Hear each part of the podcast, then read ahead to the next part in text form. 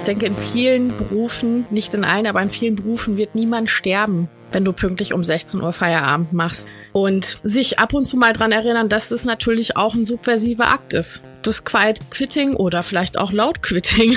auch für uns als Gesellschaft werden wir nur davon profitieren, wenn Leute weniger ausbluten müssen für ihre Arbeit. Ja, Leute, schön, dass ihr reinhört zu eurem Dissens-Podcast. Diese Woche geht's hier um Arbeit und warum weniger Lohnarbeit die Zukunft ist. Zu Gast ist die Autorin Nadja Shehadeh. Sie schreibt in Anti-Girl-Boss davon, warum ein Chiller-Mindset der Anfang vom Ende des Kapitalismus ist. In der nächsten Stunde sprechen wir über Karriereverweigerung, Slacken als widerständigen Akt und den Weg zu weniger Arbeit für alle. Ich bin euer Host Lukas Andreka und wünsche euch viel Spaß mit Dissens.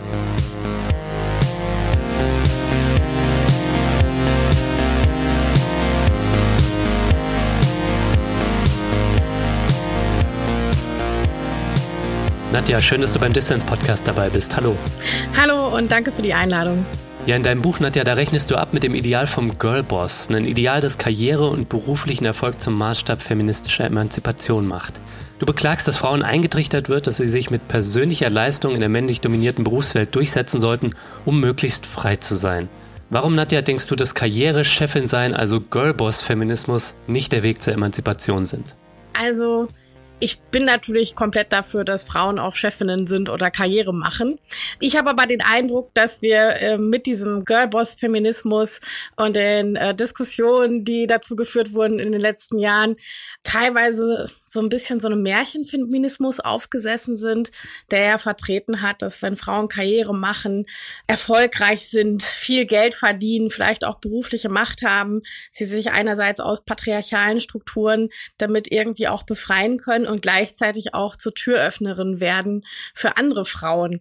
Und äh, das ist ein Unterfangen, an dem ich sehr stark zweifle und immer schon gezweifelt habe. Das heißt also im Prinzip möchte ich niemandem die Karriere ausreden oder äh, ja in Abrede stellen, aber gleichzeitig einfach mit diesem Mythos aufräumen, dass ähm, Girlbosstum Türen öffnet, für Chancengleichheit sorgt und vor allem auch Geschlechterbenachteiligungen auflöst. Mhm. Aber das ist ja genau die Erzählung. Lass uns vielleicht gleich daran anknüpfen. Nämlich, klar, es schaffen erstmal nur einzelne Frauen ähm, es in Führungspositionen in der männlich dominierten Welt. Aber dass das Vorbilder sind für andere Frauen, dass Representation Matters heißt es ja so schön. Mhm. Wo greift es aus deiner Sicht zu kurz, dieser Business-Feminismus? Also er greift auf jeden Fall deswegen schon mal zu kurz, weil er natürlich nicht ähm, breitflächig Frauen anspricht, ansprechen kann. Das ist, wie gesagt, eine Lebensphilosophie, die, die vor allen Dingen sehr privilegierten Frauen offen steht. Gleichzeitig auch eine Philosophie, die sehr viel Druck verbreitet. Und ich hatte generell bei feministischen Debatten der letzten Jahre wenn es um so Frauenquoten in Führungsetagen, in Vorständen ging, das Gefühl, dass da viele Frauen ausgeklammert werden aus Diskursen, eben genau die Frauen, die nicht äh, Vorstandsvorsitzende werden oder Geschäftsführerin oder meinetwegen Abteilungsleiterin, wobei man dann schon sich natürlich fragen kann, ist das noch Girlbosswesen? Und grundsätzlich, ich meine, mein Titel ist ja provokant gewählt. Grundsätzlich ging es mir aber auch darum, generell Leistungsmythen nochmal so ein bisschen auf den Prüfstand zu stellen und mhm. generell so berufliche Utopien, die uns ja eingetrichtert werden, gerade auch in jungen Jahren, ne, dass man immer weiter vorwärts sich, sich linear entwickeln muss, beruflich aufsteigen, Führungsleiter hoch etc. pp. Traumjob, ähm, das waren alles Konzepte für mich, von denen ich dann irgendwann gedacht habe, nee, die gibt's ja eigentlich nicht, sondern die meisten Leute gehen irgendwie ganz normal zur Arbeit, machen ihren Job mhm. und sind auch froh, wenn sie wieder Feierabend machen. So, also von daher äh, hatten sich dann für mich auch noch mehr Themenfelder eröffnet während des Schreibprozesses auch so Ideen über Faulheit, übers Ausruhen, wie eben Ausruhen auch ein widerständiger politischer Akt sein kann. Ähm, statt zu denken eben, dass Leistung und Karriere irgendwie einen positiven Gesellschaftswandel anstoßen können. Mhm. Ja, über all das wollen wir auch gleich noch sprechen, ähm, warum wir alle ein bisschen fauler sein sollten, ein bisschen mehr ausruhen sollten, warum dahin vielleicht schon ein Baustein für die antikapitalistische Revolution liegt. Über all das schreibst du auch an deinem Beispiel in deinem Buch Anti-Girl-Boss, den Kapitalismus vom Sofa aus bekämpfen. Mhm. Aber lass uns kurz nochmal, weil wir damit schon gestartet sind, bei ja, der Frage bleiben, wie feministische Emanzipation denn aussehen kann. Und du plädierst ja da, dich von diesem Girl-Boss-Mindset zu verabschieden, weil es nur für wenige sehr leistungsfähige oder willige Frauen am Ende auch funktioniert. Ne? Am Ende können nur wenige an der Spitze sein und auch nur wenige haben vielleicht die Kraft, morgens um 50 irgendwelche Motivation-Videos anzuschauen, äh, neben der möglicherweise noch der Hausarbeit oder den Kindern, um die sich der Mann dann zu wenig kümmert. und du plädierst ja für so ein Anti-Girl-Boss-Mindset. Jetzt könnten natürlich böse Zungen sagen, und deswegen spiele ich jetzt mal den Devil's Advocate und werf dir das mal hier vor auf Karriere und auf beruflichen Erfolg zu pfeifen, läuft das nicht Gefahr, so klassisch patriarchale Geschlechter- und Rollenbildern zu verstetigen? Ich denke mal so an die auf Instagram, wo man sie häufig findet, so diese Stay-at-home-Moms oder sogar den Tread-Wives, ne, den Traditional Wives, so. Also solche Bilder zu normalisieren, wenn man jetzt sagt, irgendwie in der Arbeitswelt liegt nicht die Emanzipation, im Job liegt nicht die Emanzipation, böse gesagt, den Männern die Arbeitswelt und die Frauen den, den Frauen den Haushalt, oder wie? Ähm, das hat natürlich super viele Ebenen, das, was du ansprichst. Und es ist ja tatsächlich so, dass der großflächige Eintritt von Frauen in den Arbeitsmarkt relativ jung ist, also hier Hausfrauen da sein und der Mann durfte für die Frau kündigen noch vor ein paar Jahrzehnten und so die Hauptarbeit war so in der Care-Arbeit zu Hause angesiedelt. Das waren natürlich auch keine schönen Modelle und ähm, gleichzeitig ist es aber so, dass Frauen natürlich arbeiten, auch Karriere machen, auch systemrelevante Jobs machen, dafür aber auch nicht immer gerecht bezahlt werden. Den Gender Pay Gap gibt es immer noch. Und ich schreibe auch an einer Stelle, dass ich finanzielle Unabhängigkeit gerade auch so in hetero Zusammenhängen vom Mann sehr wichtig finde. Mhm. Was mich so ein bisschen beschäftigt hat und ich spreche natürlich auch ein eher, sage ich mal, bürgerliches, privilegiertes Publikum wahrscheinlich an, dass ähm, eben auch die gut ausgebildeten und das betrifft wahrscheinlich nicht nur Frauen, dass immer gepredigt wird, es muss im Job immer weiter aufwärts gehen und Leistung ist irgendwie das A und O und wird am Ende des Tages darüber entscheiden, wie gut und wie schön das eigene Leben ist. Und das sind ja einfach Dinge, die sich empirisch nicht bewahrheitet haben. Also wenn wir zum Beispiel mal das Konzept Traumjob, Traumkarriere nehmen, also auf wen trifft es denn zu? Selbst auf sehr gut ausgebildete Leute trifft es nicht immer zu, weil welche Arbeit man macht, an, an nicht nur an den eigenen Wünschen hängt, sondern natürlich an vielen anderen Faktoren auch. Ne? Welche Gelegenheitsstrukturen haben sich mir geboten? Äh, wo wohne ich vielleicht? Welche Zugänge zum Arbeitsmarkt habe ich? Bin ich bin ich äh, gesund, habe ich formal die Qualifikation und, und, und. Also das ist ja ein sehr, sehr restriktives Gerüst, in dem wir uns einfach auch bewegen, beruflich. Mhm. Und trotzdem wird immer noch quasi das so ein bisschen läppisch abgetan, wenn Leute ganz normale Jobs machen oder, oder sagen, ich bin da, wo ich bin mit meiner Arbeit total glücklich oder ich mache gern pünktlich Feierabend. Das ist für mich irgendwie ein sinnvoller Arbeitsrahmen und so weiter und so fort. Obwohl eigentlich, wenn man sich ja privat unterhält oder mit Freundinnen oder in seinem Umfeld, da niemand sagt, boah, ich bin so verliebt in meinen Job und es ist so wunderbar und ich stehe jeden Tag auf und freue mich total, sondern es gibt ja schon bei den allermeisten auch Widerständigkeiten. Ne?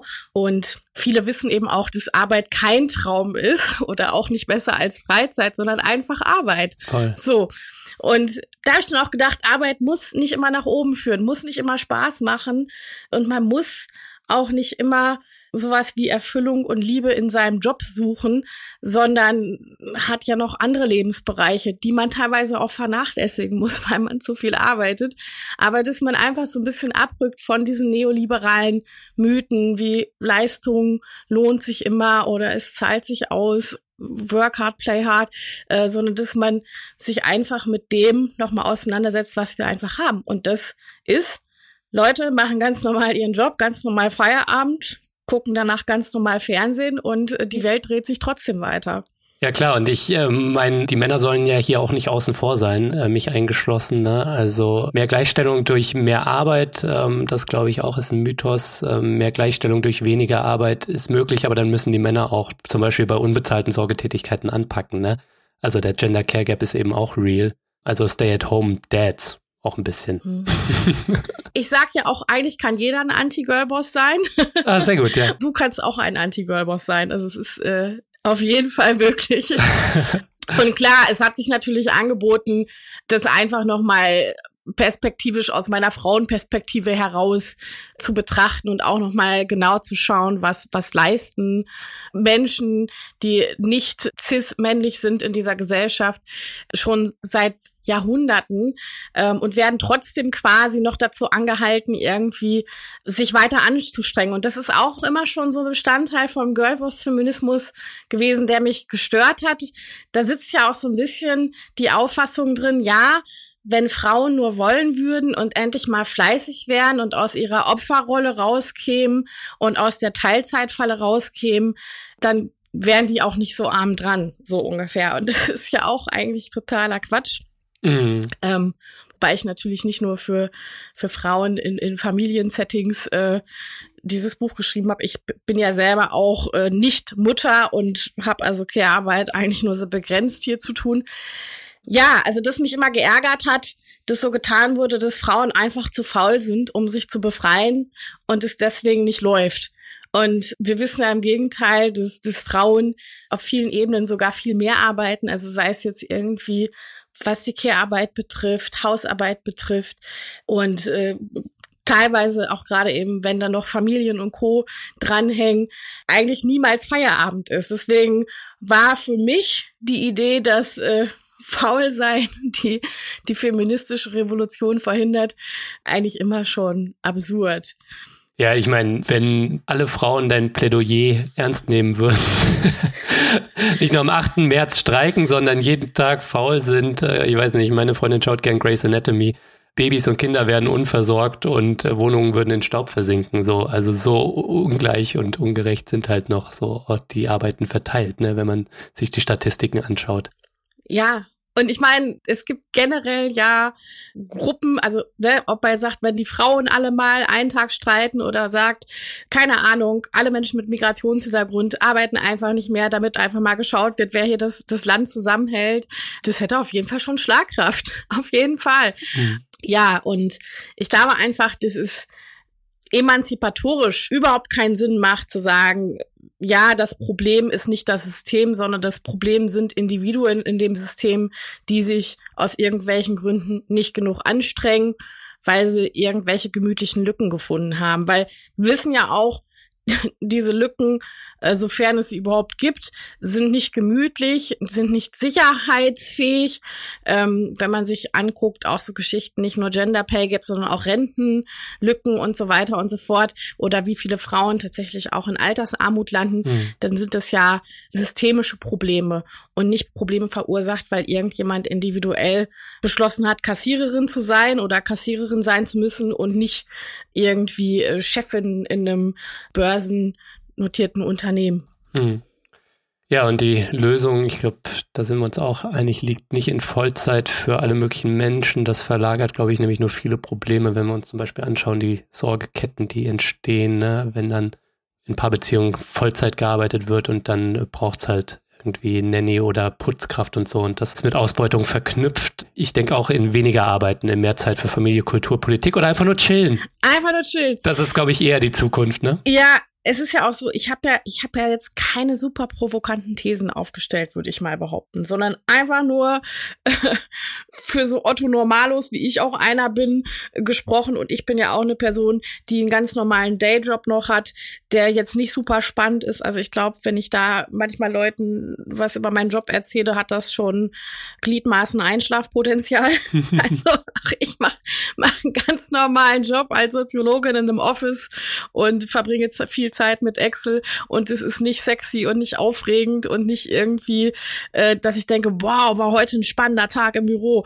Aber es macht mich trotzdem zufrieden und ich habe gedacht, ja Mensch, warum äh, kann man das nicht auch noch mal betonen, dass irgendwie wir in der Mehrzahl wahrscheinlich schon eher so durchschnittliche Leben führen und, und nicht jede Woche denken, wow, ich muss jetzt noch mal gucken, wie ich irgendwie noch weiter vorwärts komme und zur nächsten Beförderung oder zum nächsten Jobwechsel mich, mich durchschlage. Und das sind ja auch die Debatten gerade. Also Leute wollen eher weniger arbeiten, möchten eine Jobsicherheit, möchten aber auch irgendwie Arbeits Settings, in denen sie auch noch ja ausreichend Privatleben haben, Freizeit haben oder generell auch natürlich einen Rahmen, in dem sie äh, gesundheitserhaltend arbeiten können. Mhm. Und die Debatten so um Teilzeit und Vier-Tage-Woche und für wen überhaupt der Acht-Stunden-Tag designt war in der Vergangenheit, nämlich für einen Versorger einer Familie, der aber noch eine Hausfrau zu Hause stehen hat. Das heißt, auch für Singles ist eigentlich eine Vollzeitwoche auch keine schöne Geschichte, weil man dann ja nach Feierabend und am Wochenende auch mit der Care-Arbeit für sich selber beschäftigt ist, sprich Kochen, Putzen, Einkaufen, Briefkram. Und da geht ja auch einfach viel Zeit für drauf. Und es ist ja auch so, wir haben diese Debatten über den Fachkräftemangel und den demografischen Wandel und gleichzeitig haben wir eine sehr hohe Erwerbsbeteiligung und Menschen arbeiten sehr viel im Moment. So. Und ähm, ja, und das alles ist einfach gerade so eine ganz spannende Zeit, wo sich, glaube ich, auch in den nächsten Jahren mit Sicherheit nochmal Dinge verändern werden oder verändern werden müssen. Vielleicht nicht so schnell, wie es sollte, aber ich glaube, dass auf jeden Fall die Diskussionen dazu ja schon geführt werden. Mhm. Und ähm, auch gerade jüngere Generationen ja immer mehr betonen, dass ihnen wichtiger ist, dass sie eben auch noch Zeit für sich haben, dass sie nicht unbedingt Vollzeit arbeiten müssen und dass dieser ganze Hype um den Arbeitshassel, also irgendwie von morgens bis nachts im Büro hocken und mehr Arbeit leisten, ohne das irgendwie mal kritisch abzufragen, das ist ja jetzt nicht mehr so im Trend. Ne? Also diese, diese Yuppie 80er Jahre haben wir auch nicht mehr, sondern Leute beschäftigen sich schon ganz anders mit dem, äh, wo sie Leistungen bringen und wie sie das aber auch quasi vereinbar haben wollen mit ihrem Leben. Ja, ich glaube, da ist ein Wertewandel. Lass uns da gleich noch drüber sprechen. Da ist ein Wertewandel im Gange, ähm, spätestens eben von den Boomers zu den Millennials und äh, bei den Gen Zs. Da ja. Merkt man es, glaube ich, auch noch mal, wo diese diese Mythen von Hasseln, von Selbstverwirklichung im Job, die hinterfragt werden. Und da ist Potenzial da für eine Politisierung von, von Work-Life-Balance. So. Und ich glaube, das lässt sich auch so daran ablesen, dass wir gerade ständig so, gerade von diesen Arbeitnehmerverbänden irgendwie äh, so Kommentare haben, wie äh, die Jugend von heute, die wollen nicht mehr arbeiten und so, die sind alle faul so. Ich glaube, das ist so ein Gradmesser, äh, dieser Hate, der da von dort kommt. Und ja. äh, jetzt hier beim Tagesspiegel äh, habe ich mir einen Screenshot gemacht, ich halte es gerade in Händen, da die Chefin der Arbeitsagentur, Andrea Nahles, ja, Überschrift, äh, Zitat, Arbeiten ist kein Ponyhof. Äh, Nahles kritisiert die Lebensphilosophie vieler junger Menschen. Also, ja. also von der Sozialdemokratin. Ne? Das, das zeigt halt wirklich, dass da gerade was in Bewegung ist, ähm, an das sich auch politisch, glaube ich, äh, gut anknüpfen lässt. Das ist so witzig, weil genau diesen Artikel habe ich auch gelesen mit äh, Arbeiten ist kein Ponyhof von Frau Nahles. Also für mich spricht da auch so ein bisschen Verzweiflung raus. Und diese Debatte, die ja schon auch länger geführt wird von wegen, also auch gerade bei eben was so den, den Übergang von jungen Leuten in die Berufswelt betrifft. So, mh, mm, die, die wollen jetzt alle äh, studieren oder die sind generell zu faul und duale Ausbildung wird gar nicht mehr gewertschätzt, obwohl das auch total super ist. Und, und, und so werden ja auch andere Branchen beworben, wo auch die Fachkräfte eklatant fehlen. Und es wird immer so eine moralische Predigt geschwungen von wegen, ja, die, die Leute sind zu faul, die Leute greifen immer nach den Sternen, ne, die wollen immer die tote Taube auf dem Dach anstatt den Spatz in der Hand und so weiter und so fort. Mhm.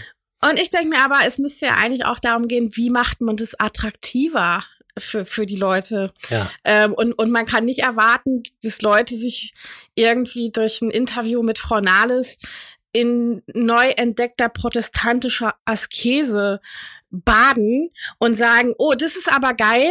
Ja, ich wollte eigentlich Lehramt studieren, äh, jetzt hier ab Wintersemester oder Sommersemester. Aber Mensch, ich mache jetzt noch meine Ausbildung, weiß nicht was. ErzieherInnen, Sozialassistentin, Kinderpflegerin. Also Quatsch. Und ich meine, die, die Verteilung der Menschen auf die Arbeitswelt, das passiert ja auch aufgrund von Angebot und Nachfrage und nicht nur äh, nach Wunschkonzert. Und wenn die Leute die Möglichkeit haben, in besser bezahlte Berufe, Ausbildung, Ausbildungswege zu gehen, ja, dann machen sie das. Das ist ganz normal. Voll. menschliche Ratio. Und deswegen glaube ich auch, also wenn ich dann eben genau diese Moralkeulen lese, dass die Leute keinen Bock mehr haben und faul sind, wo ich denke, Mensch, Andrea Nahles, du stellst dich auch nicht hinter die Bäckereitheke und verkaufst die Brötchen, obwohl die Leute fehlen.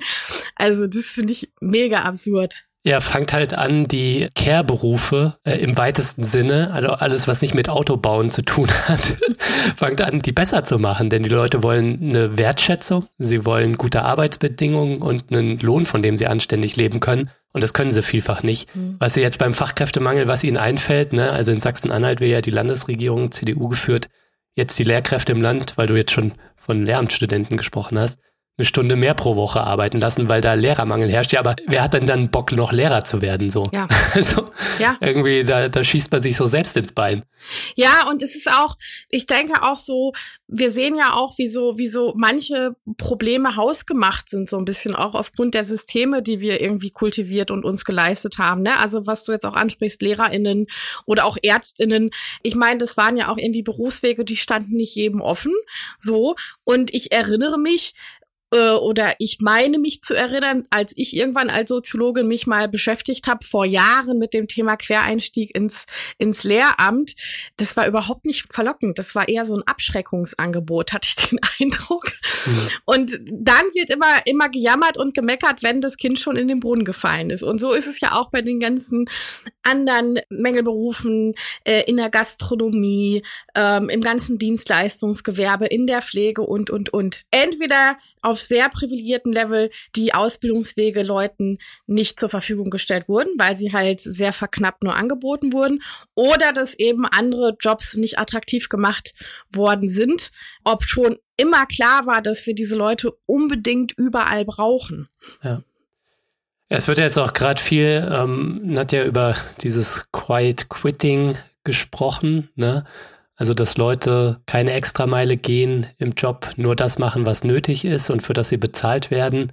Das spricht vielleicht auch für diesen Wertewandel, dass da was in Bewegung ist. Mhm. Gleichzeitig ist es auch so ein bisschen absurd, dass irgendwie so anscheinend da die Vorstellung war, dass man diese Extrameile geht und sich ausbrennt im Job und die Stresskrankheiten und so weiter, die jobbedingten äh, in den vergangenen Jahrzehnten, die auch zugenommen haben, die die sprechen so ein bisschen dafür, dass da dieses absurde Leistungsdenken eben da war.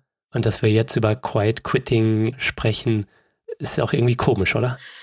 Ja, also als ich äh, Quiet Quitting das erste Mal gelesen habe in einer Überschrift, habe ich mir so als allererstes was komplett anderes darunter vorgestellt. Ich habe gedacht, das ist so ähnlich wie diese Ghost Jobs, also wo Leute irgendwo beschäftigt sind, aber eigentlich gar nichts mehr machen und dafür dann bezahlt werden. Also da ist alle Jubeljahre mal ein Artikel irgendwie, dass ein, keine Ahnung, Stadtwerke-Mitarbeiter in Spanien 15 Jahre nicht zur Arbeit gekommen ist oder in irgendeinem äh, Kellerraum Karten gespielt hat den ganzen Tag und sein Gehalt kassiert hat.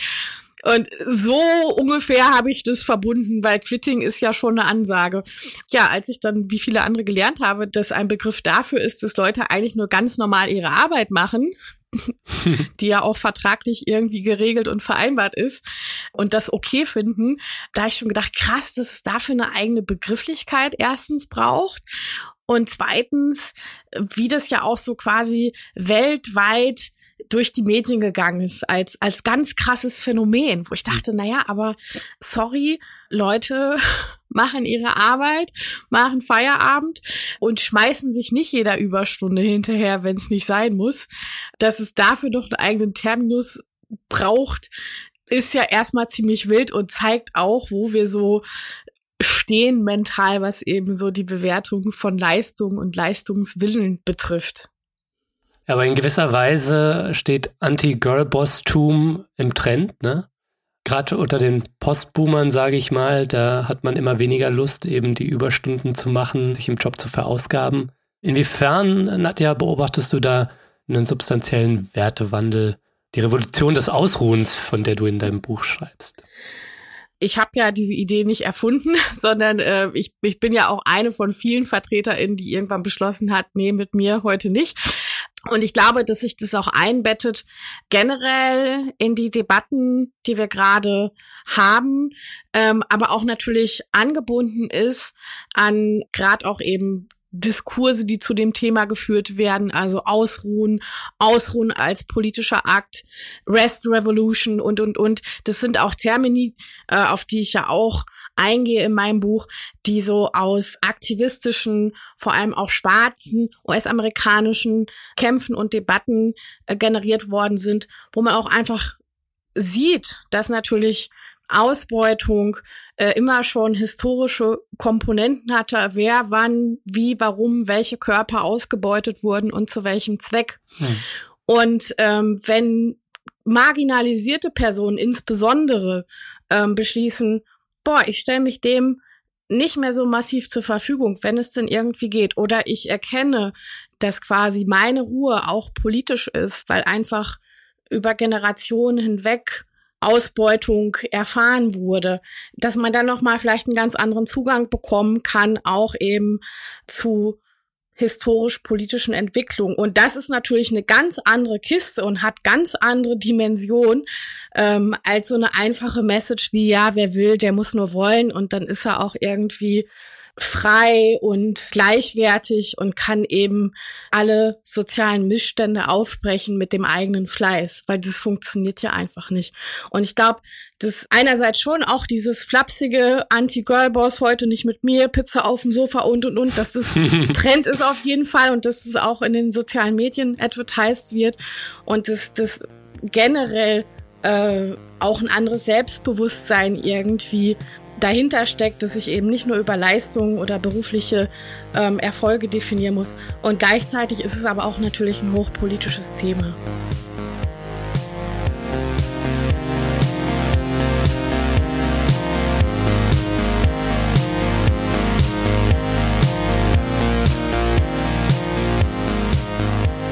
So Leute, ich hoffe mal, euch gefällt das Gespräch hier. Wenn ihr mehr coole Leute und noch mehr coole Inhalte hören wollt, dann vergesst nicht, dass es nur möglich, wenn viele Leute Dissens unterstützen. Wenn du noch nicht am Start bist, dann schließ dich doch den 950 Fördermitgliedern an und unterstütze Dissens mit deinem hart verdienten Geld. Oder vielleicht ist das ja nicht hart verdient, vielleicht bist du ja Erbe oder Aktienmillionär. Wie dem auch sei, dabei sein kannst du schon ab 2 Euro im Monat und du ermöglichst dadurch nicht nur meine Arbeit am Podcast, nein, es winken auch Goodies und du hast jede Woche die Chance auf interessante Gewinne. Auch dieses Mal gibt's für Fördermitglieder was abzuräumen und zwar verlose ich Nadja Sheades Anti-Girl-Boss, den Kapitalismus vom Sofa aus bekämpfen. Alle Infos zum Buch und auch dazu, wie du bei Dissens mitmachen kannst, gibt's natürlich in den Show Notes und auf dissenspodcast.de.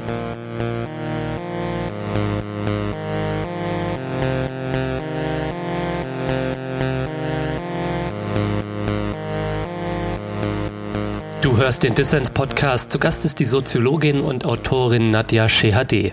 Ja, den Kapitalismus vom Sofa aus bekämpfen. Ähm, was machst du da eigentlich dann so, wenn du dich dem Müßiggang hingibst und ähm, halt keine Stunde auf die Arbeit, sondern einfach eine Stunde aufs Chillen einsetzt. Also die Anekdote zu äh, den Kapitalismus vom Sofa aus bekämpfen, die kann ich ja noch kurz erzählen. ja, also ich habe in meiner Vergangenheit, als ich äh, mit dem Bloggen und Schreiben angefangen habe, äh, mich ja auch relativ schnell in so feministischen Kreisen wiedergefunden. Das ist schon Jahre her und äh, war noch andere Zeiten als heute. Ich sage mal 15 Jahre oder 13 Jahre, was natürlich in Internetzeitrechnungen äh, wie Jahrzehnte sind. Ne? Also auf jeden Fall, also das kann, kann ich auch vielleicht kurz einordnen, ne? Gerade Breitband-Internet hat sich durchgesetzt, alle hatten irgendwie Zugriff darauf und es wurde geblockt, was das Zeug hielt. So wie heute gepodcastet wird, was das Zeug hält. Genau, ne? Also äh, damals waren es Blogs und Blogs sind ja heute ja, auch nicht mehr das Medium Nummer eins, weil, wie gesagt, die Podcasts sind ja jetzt am Start. Aber auf jeden Fall äh, wurde damals dann eben schon vielen Konglomeraten, die sich feministisch oder antirassistisch oder antiableistisch ähm, betätigt haben, vorgeworfen, dass sie eben quasi Aktivismus von Sofa aus betreiben. so, also, ähm, und sich dann eben über Missstände beschweren, aber eigentlich ja alles volle Säcke sind, die zu Hause sitzen und zu viel Zeit haben zu bloggen. Stimmt vielleicht auch, also vielleicht hatte ich auch zu viel Freizeit. Ja, aber generell heute ist es bei mir so, ich kann sehr gut nach der Arbeit auf dem Sofa liegen und äh, Fernsehen gucken oder auch mal irgendwie im, im Handy rumscrollen äh, oder auch einfach nur nichts tun, die Wand anstarren, äh, Nintendo spielen. Das, was nicht die super produktive Freizeit ist. Ich habe natürlich auch andere Hobbys, finde die auch gut. Äh, aber ich habe mich früher selber immer verurteilt, wenn ich äh, dachte, boah, du hast jetzt irgendwie drei Abende hintereinander hier nur stundenlang Serien geguckt, geht's noch? Und jetzt denke ich so, nee, ist doch okay, ist doch voll okay. Also wir alle machen das ja irgendwie zwischendurch, dass wir einfach nur rumliegen müssen mal oder die Füße hochlegen müssen. Und ich habe irgendwann beschlossen, ich werde mich dafür nicht mehr verurteilen, sondern ich werde es einfach okay finden, dass das so ist. Voll, das muss man aber auch erst lernen. Also ich habe immer noch das nagende Gewissen, wenn ich einfach nur rumchille und äh, voll auch so eskapistische Kackserien anschaue, so gerne so Kochshows auf Netflix oder so, so völlig gaga sind. Äh, mir geht dann irgendwie abends nach zwei Podcast-Interviews oder irgendwie andere Arbeit dann auch nicht mehr rein so äh, dass ich dann aber doch meine Zeit verschwende so und da ist irgendwie so das Gefühl, da ich könnte doch auch was Besseres, was Spannenderes, was kulturell ja. Anspruchsvolleres machen. Und da wird Freizeit dann schon wieder so zu einer Arbeit an sich selbst, wo ich auch sehr oft so reinrutsche. Ja. Da muss man auch echt erst lernen, einfach unproduktiv zu sein und zu chillen. Es ist ja auch so, also bei mir war es irgendwann so, ich habe mich selber verurteilt, wenn ich eben rumgegammelt habe, weil ich dann gesagt habe, boah, da hättest du jetzt auch was Besseres machen können, was Produktiveres. Und wenn ich was Produktiveres gemacht habe, im Urlaub oder so, was weiß ich, renoviert, Keller aufgeräumt, Schrank entrümpelt, habe ich gedacht, Mensch, ja, schön, dass du es gemacht hast. Boah, aber jetzt hast du dich nicht genug erholt für die Lohnarbeit. Also ich war immer unzufrieden. Mhm. Ich meine, das ist ja auch so der Trick im Kapitalismus, dass man irgendwie so auf so einem Level gehalten wird, wo man fast nie sagen kann, oh geil, schön, heute so und so. Ich bin irgendwie stolz auf das, was ich geleistet oder stolz auf das, was ich nicht geleistet habe, sondern es ist immer mit irgendwelchen Mängelgefühlen behaftet. Ich habe mich zu viel ausgeruht, ich habe mich zu wenig ausgeruht. Also es, man kann es irgendwie nie richtig machen. Mhm. Und äh, ich habe irgendwann so zwei Sachen für mich erkannt. Und zwar, dass ich, als ich so vor allem Kind war, aber auch Teenager, ähm, da auch meine Phasen hatte, wo ich rumgegammelt habe oder mich gelangweilt habe, als Kind der 80er auch viel zu viel Fernsehen teilweise wahrscheinlich geguckt habe in einem Alter, wo man heute sagen würde, oh Gott, oh Gott. Aber mich dafür zu verurteilen, habe ich ja erst im Laufe der Zeit gelernt. Hm. Und ich gedacht habe, Mensch, es ist ja eigentlich schade, dass man, dass man selbst sein größter Kritiker ist, was so die Verfügung über die eigene Zeit betrifft und wie sehr das eben gekoppelt ist an diese Botschaften, die wir die ganze Zeit eingetrichtert bekommen. Und ich habe auch gedacht, ich werde ja diesem Idealzustand, den gibt's ja nicht so, äh, dass ich sage, ich bin irgendwann so zufrieden, weil ich, weil ich genau äh, die richtige Menge an an Freizeit und Erholung und, und Arbeit, also diese perfekte Work-Life-Balance äh, erreicht habe, wo ich strukturiert genug bin und effizient genug bin, dass ich noch eine, eine ganz wertvolle, tolle Freizeit habe, in der ich mich gleichzeitig auch erholen kann. Das ist einfach eine Wunschvorstellung, die nicht eintritt, auch für mich nicht. Mhm. Aber ähm, ja, als ich das so für mich erkannt habe, dass so im Idealzustand hinterherrennen ungefähr genauso produktiv ist wie, ich weiß es nicht, Traumpartner, Traumfigur, äh, Traumwohnung, whatever, als ich das so für mich erkannt habe und gesagt habe, was ist, wenn ich, wenn ich einfach mal versuche, das so anzunehmen. Ja, das war schon relativ revolutionär für mich zu sagen, es kann auch total okay sein, wenn ich mal ein ganzes Wochenende irgendwie vor Netflix verschimmel. So, die Welt dreht sich trotzdem weiter. Meine und die von anderen Leuten auch. Mhm. Selbstbezeichnung Slackerin. also eine Person, die beruflichen Erfolg ablehnt und möglichst viel Müßiggang betreibt, ja? Also dazu muss man auch sagen, ich kann damit natürlich auch kokettieren, weil äh, in den Settings, in dem ich ähm, neben jetzt meinem normalen Soziologinnenjob so unterwegs gewesen bin, sprich Bloggen, Popkultur, Feminismus. Da kann man auch sagen, wenn ich irgendwie stundenlang Fernseh gucke oder stundenlang bei Spotify Playlists erstelle, dann ist das vielleicht sogar noch ganz nett zur Unterhaltung anderer Leute oder so. Also ich habe da auch tatsächlich, siehst du, schon wieder so eine produktive Ausrede, wieso, weshalb, warum. Mhm. Aber ich glaube, ich hatte immer schon den Hang zum ähm, Slackertum, obwohl ich immer unfassbar viel gearbeitet habe. Und vielleicht kam das dann auch daher, dass, dass ich dann öfter mal einsehen konnte, ach, ich habe es eigentlich verdient, jetzt den ganzen Sonntag mal gar nichts zu machen. Das hat schon relativ früh eingesetzt, weil ich auch schon während meines Studiums sehr viel gearbeitet habe und da auch erkannt habe, okay, es ist auch nicht das Allergeilste von der Welt, sondern eigentlich ist, es habe ich ja auch irgendwo geschrieben, ein, ein öder Tag Freizeit zu Hause schöner als ein interessanter Tag auf Arbeit. Ja, wo du jetzt schon dein, dein Studium und auch vielleicht auch deinen Berufseinstieg angesprochen hast, da schreibst du auch in deinem Buch davon, dass du dich da krass überarbeitet hast. Also kannst du vielleicht mal erzählen, wie dich dieses Leistungsethos, das Hasseln und ähm, der Versuch vielleicht auch Girlboss zu werden, um mal in deiner Terminologie zu bleiben, ne? wie dich das auch geprägt hat und wann es für dich so Klick gemacht hat und äh, du zur Slackerin geworden bist. ja, also als ich studiert habe, das ist ja auch ähm, auch ein paar Jahre her. Also ich habe äh, 2007 den Abschluss gemacht, Ende der 90er, das erste Mal eine Uni betreten. Und, und das waren noch so Zeiten, äh, da hat man sich sehr begrenzt irgendwie mit seiner beruflichen Zukunft nach dem Universitätsleben beschäftigt, gerade auch in den Geisteswissenschaften. Und, und jede Information, die man bekommen hat, äh, war komplett überkandidelt. Also Internet gab's ja jetzt noch nicht so im großen Stil. Das kam ja erst so ab 2005, 6. Also davor war man hier so ganz, ganz langsam mit seinem Modem irgendwie unterwegs. Und ich habe dann aus so Hochschulmagazinen oder irgendwelchen Praxisveranstaltungen, wo dann Leute aus der Berufswelt kamen, so ein bisschen so eine Idee gekriegt, als was man dann als Soziologin später arbeiten könnte und fand das schon sehr abschreckend. Weil aber, wie gesagt, auch nur so Hochglanzgeschichten präsentiert wurden die ganze Zeit. Und ich erinnere mich, dass auch meine KommilitonInnen nicht ganz glücklich waren mit dem, was uns da dann verkauft wurde, weil damals schon viele sagten, Mensch, ich bin eigentlich froh, wenn ich einen ganz normalen Job habe nach diesem Studium. Und ich meine, damals war das auch so, da war man als Geisteswissenschaft, Geisteswissenschaftler froh, wenn man überhaupt irgendeine Arbeitsstelle gefunden hat in Vollzeit. Ähm, weil äh, den Fachkräftemangel im großen Stil, den gab's ja da natürlich noch gar nicht. Mhm.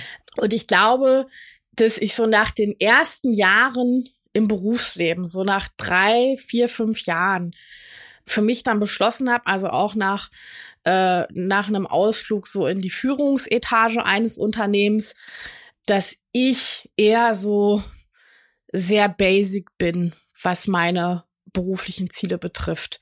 Und dass ich eher jemand bin, der Beständigkeit mag und auch keine Leute anführen mag, dafür kein Talent habe und auch eigentlich ganz zufrieden sein kann in einem Job, ohne dass ich denke, ich muss mich ständig weiter bewegen oder ich muss hier ständig Hummeln im Arsch haben, ähm, sondern ich kann, wenn mir ein Job gut gefällt, den tatsächlich auch jahrelang machen, ohne dass ich irgendwie ins Hadern komme. Und das ist wahrscheinlich natürlich auch so eine persönliche Disposition, die man dann hat, da, da gibt's andere Leute, die haben einfach andere Talente und sollen die auch auf jeden Fall nutzen.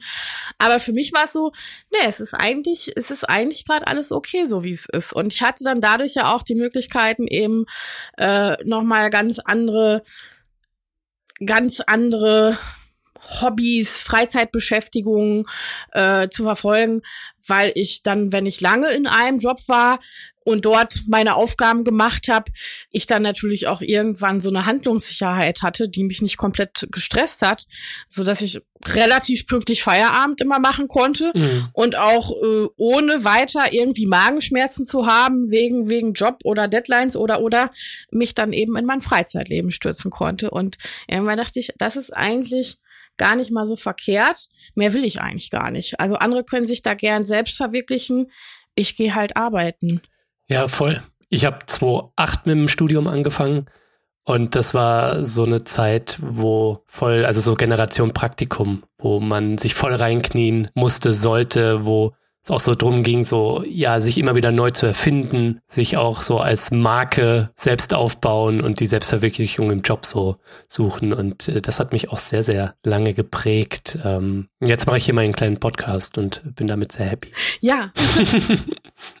Aber äh, das mit dem Faulsein, äh, das kann man uns beiden, glaube ich, gar nicht so abnehmen, oder? Wenn man uns jetzt so zuhört, weil ich meine, man muss zu dir sagen, du schreibst Kolumnen unter anderem für die Taz, fürs Missy-Magazin, äh, du bist Soziologin, vielleicht kannst du da sagen, was du da machst. Äh, das klingt jetzt auch erstmal nach ähm, recht viel beschäftigt. Ja, also ich bin tatsächlich äh, äh, immer gut beschäftigt. Also ich arbeite als Soziologin äh, in der Jugendberufshilfe hier in Bielefeld schon seit Jahren und seit Jahren insbesondere mit jungen Geflüchteten. Und das ist natürlich auch ein Job, der nicht ganz komplett an einem vorbeigeht, sondern da ist man auch schon nah dran an sehr verantwortungsvollen Aufgaben, die man da natürlich auch übernimmt. Ne? So und und gleichzeitig habe ich wie so ein Hans Dampf auch alle möglichen Projekte irgendwie in den letzten Jahren verfolgt, die dann ja auch irgendwann zu diesem Buch geführt haben.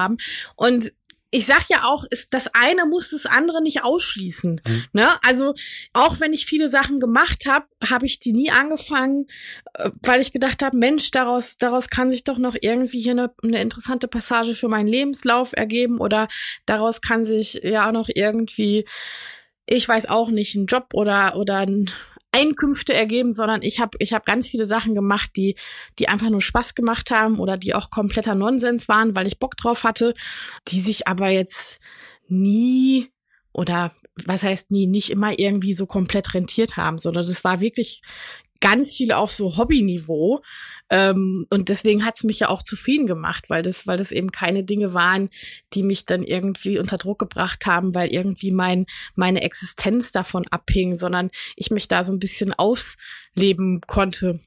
Aber wie gesagt, ne, es ist natürlich auch trotzdem mit Arbeit verbunden und mit vielleicht auch weniger Freizeit, also freier Freizeit.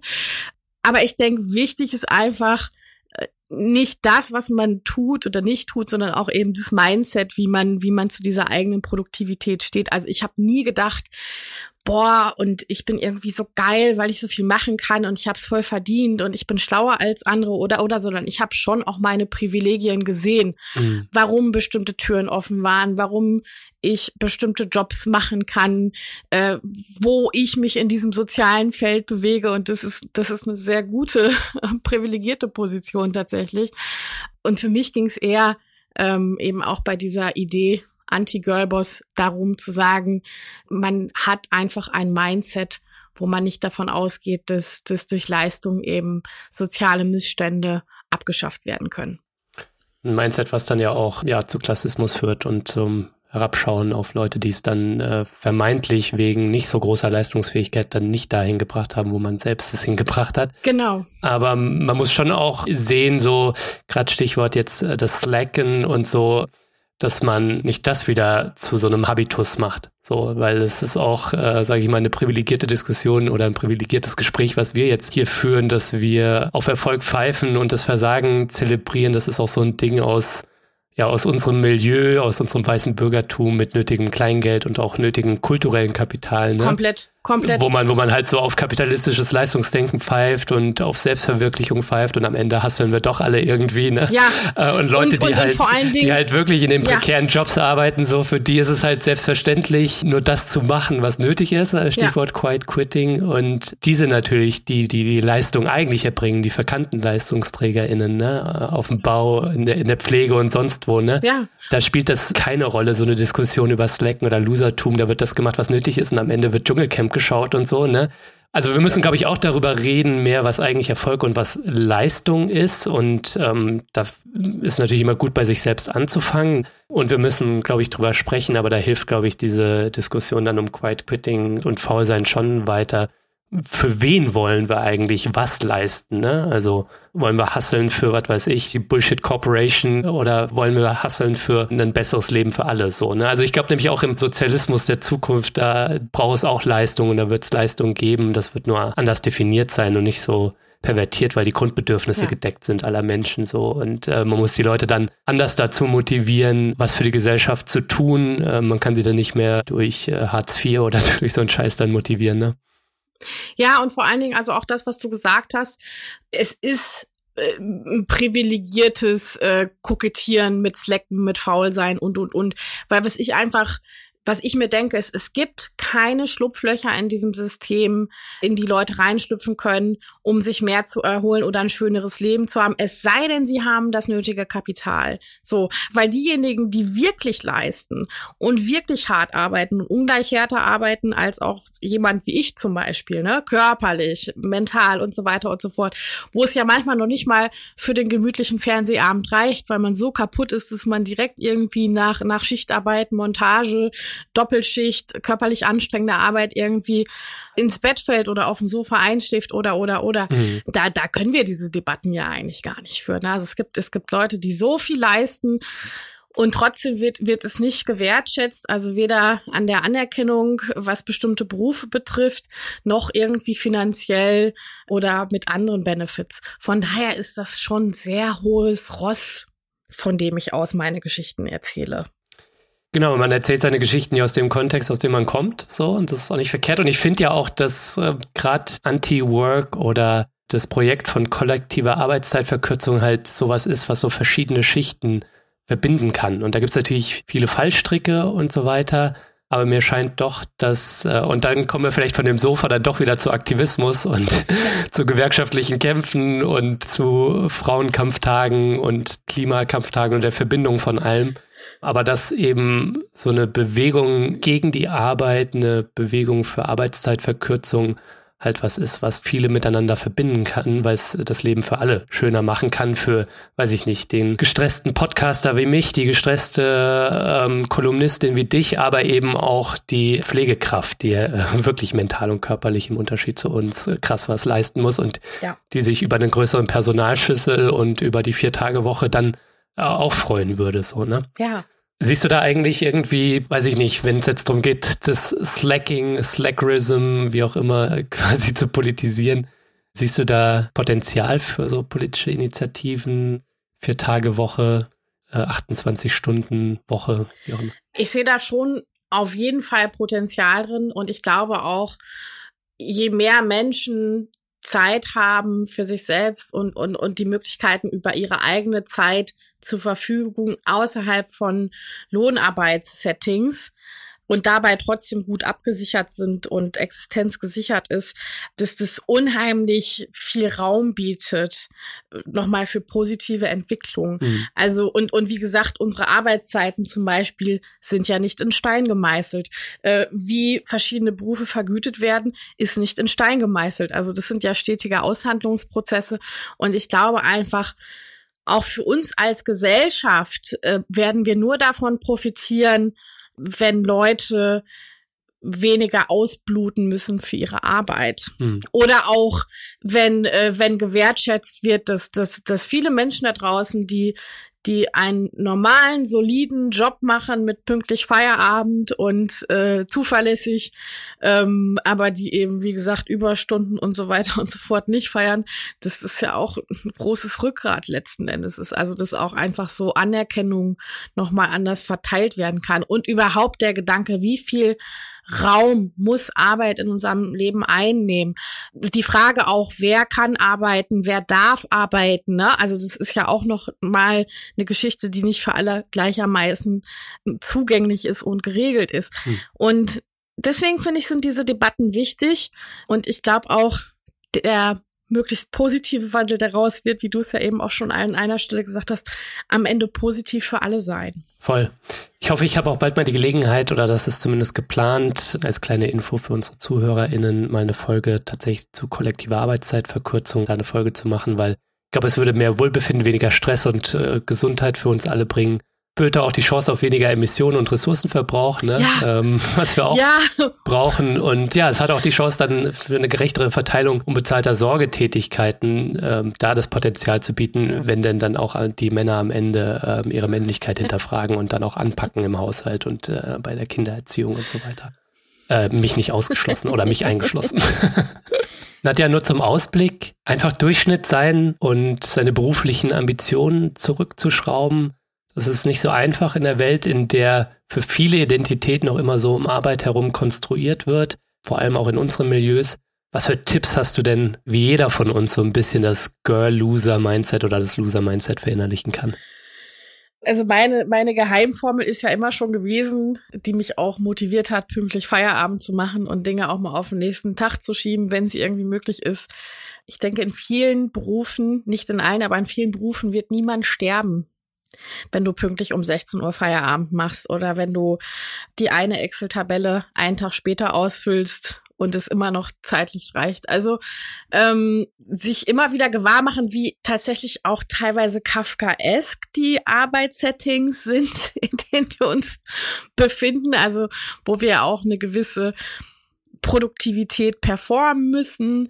Ähm, was weiß ich, mir ist irgendwann aufgefallen, ich musste immer sehr viele Berichte schreiben in meinem Berufsleben und äh, mir ist dann irgendwann aufgefallen, dass ich in so einem Zustand der permanenten Geschäftigkeit mich im Büro befand, obwohl es manchmal auch geholfen hätte, 20 Minuten aus dem Fenster zu gucken und über den nächsten Satz nachzudenken, der in diesen Bericht rein musste. Und das habe ich mir aber nicht äh, gegönnt, obwohl es wichtig gewesen wäre vielleicht, mhm. äh, weil ich immer dachte, boah, ich muss hier doch total beschäftigt irgendwie rüberkommen. Ne? Also ich muss die ganze Zeit wie in so einem Theaterstück quasi die Bereitstellung meiner Arbeitskraft irgendwie präsentieren.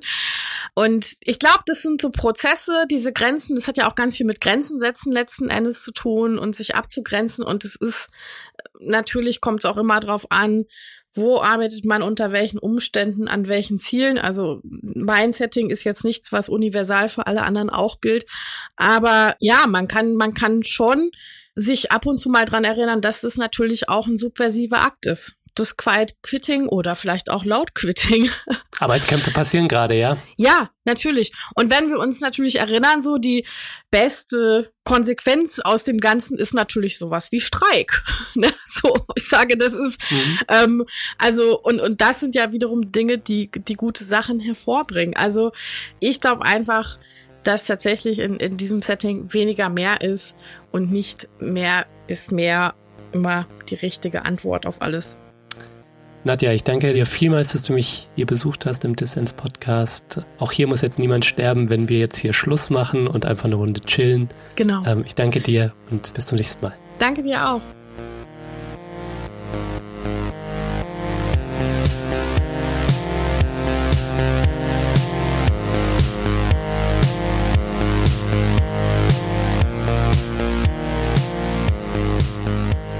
Ja, das war der Dissens Podcast für diese Woche. Schön, dass ihr alle dabei wart. Mein Gast war Nadja Shehade.